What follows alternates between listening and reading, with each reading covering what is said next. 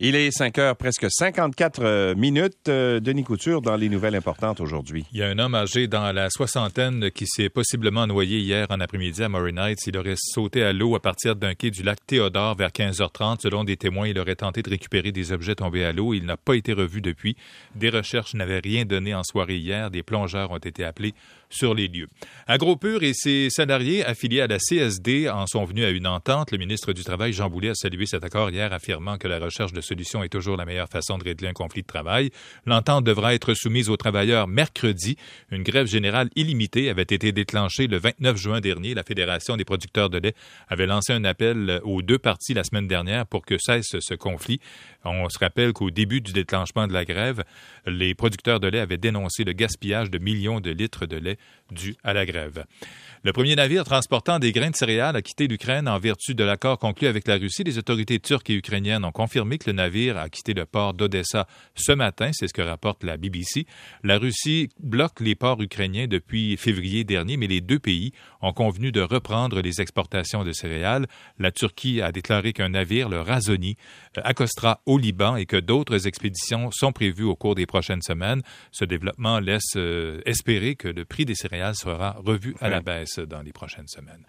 Est-on plus enclin à goûter à des produits végétariens si ceux-ci sont appelés différemment? Une étude de l'université. Je dirais oui. oui. Ben, l'université de Concordia conclut la même chose que toi, Louis. Un produit appelé substitut de viande et emballé en rouge est ainsi plus attrayant que s'il est décrit comme à base de plantes ou emballé en vert, mais c'est la mhm. même chose. Et le substitut de viande en rouge est aussi vu comme étant plus écologique que les autres options, fait remarquer la professeure Caroline Roux, co-auteure de l'étude. On était vraiment surpris par ce résultat-là parce que normalement, euh, du moins dans la plupart des études qui ont été faites pour une grande variété de produits, autant alimentaires que non alimentaires, d'habitude vert, c'est la couleur, ou des fois bleu. Aussi bleu, un aspect naturel. La fonderie Horn à Rouen-Noranda brûle environ 50 000 tonnes de déchets électroniques à chaque année des experts sont inquiets des rejets de terres rares dans l'atmosphère. Le Devoir rapporte que la fonderie en extrait des métaux comme le cuivre ou l'or.